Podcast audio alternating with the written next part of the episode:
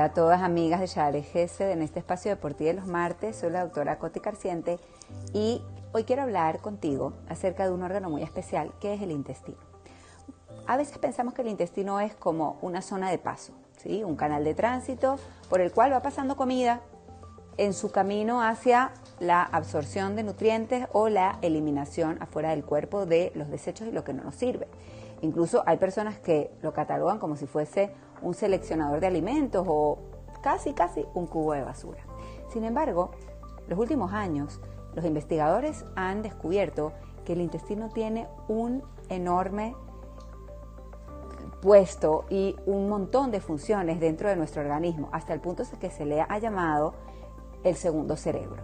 También en el intestino es donde se regenera y resetea nuestro sistema inmunológico y es el asiento de donde están nuestros relojes biológicos internos, los que marcan la pauta acerca de los ciclos de hambre, de sueño, de secreción hormonal.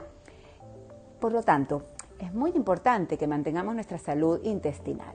Para esta semana te voy a dejar la importancia que es beber agua para que el tránsito intestinal sea fluido y que esa agua, como tal explica Rambam, sea fuera de las comidas, es decir, que podamos hidratarnos a lo largo de las horas del día sin interrumpir la digestión y en las horas de las comidas, en vez de beber agua, simplemente comer.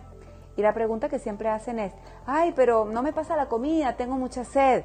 Si estás hidratada, no te va a dar sed. Y si masticas bien, no vas a necesitar agua para tragar. Así que bueno, te deseo mucha suerte y la semana que viene seguimos.